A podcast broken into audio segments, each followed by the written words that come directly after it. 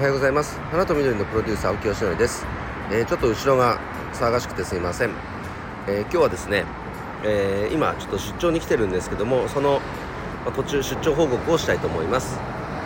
昨日おとといから名古屋に来ていて、え名古屋で2泊しました。で昨日おとといはですねあの昨日発信したえー、っと氷点下なのに凍らない技術。この技術を、えー、搭載している、えー、冷蔵庫ですね。キーパーとも言いますけど、えそれを見学に行ってで昨日は名鉄百貨店でボタニーペインティングのワークショップがあってでで今日はですねこの後京都に、え行きます。で京都では、えお花屋さん仲間コミュニティメンバーのお花屋さんに2人会ってでその後あのクラフトジンのノンアルコールのクラフトジンの、えー、蒸留所に、えー、見学に行くというそんな予定になっています。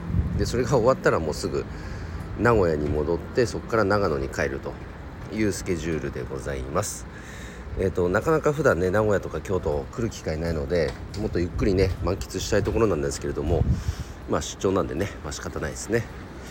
でやっぱりあとはこういったこう普段長野じゃなくてあのー、普段長野にしかいないですけどこういった都会に来ると、まあ、マーケットの規模がね全然違うじゃないですか。だからなんか希望が湧きますよね。1軒2軒ね例えば提案して断られたところでまあ他にもいると。いうのがこの都会に来ると何て言うんでしょう。より実感が湧くというか。そんな気しますよね。だって例えばオフィスビル1軒見たってそこに何社入ってんだって感じじゃないですか。それがもう何十棟もずらーっと立ってて。っていうの景色を見ると1軒2軒断れたところでもう全然気にしないと。いうことは具体的に考えられますよね。はい。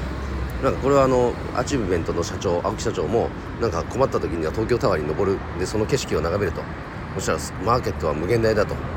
いうふうにあの思えるというようなことをお話しされてたことがあってあのその感覚がちょっと分かった気がしました。はい。でなので今日はねちょっと今後ろがザーザーしていてすいません。これからも京都に移動その合間でちょっとさあの収録してますので、えー、こんな感じでございます。でまた収録実際にね京都見学してどうだったとかえその辺の話は、え後日、え報告したいと思います。ということで今日の配信はちょっと短めですが、え以上で終わります。今日も一日頑張ろう。青木よしでした。バイバイ。